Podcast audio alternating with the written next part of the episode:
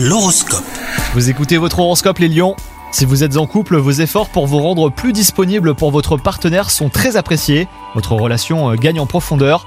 Quant à vous les célibataires, votre priorité est d'être bien avec vous-même. Vous n'êtes plus dans la recherche effrénée de l'âme sœur. Fidèle à vous-même, vous travaillez euh, selon euh, bah, vos propres valeurs. Tant pis euh, si cela ne convient pas à votre entourage professionnel. Cette constance vous permet de rester intègre, une qualité appréciée hein, par plusieurs de vos collègues. De nouveaux projets d'ailleurs vont se mettre en place. Et enfin, côté santé, si vous songez à faire un régime, bah, pensez équilibre. La privation n'est pas une bonne méthode, préparez-vous des repas complets bien équilibrés en quantité raisonnable. La pratique régulière d'un sport d'endurance vous aidera à vous sentir en pleine forme. Bonne journée à vous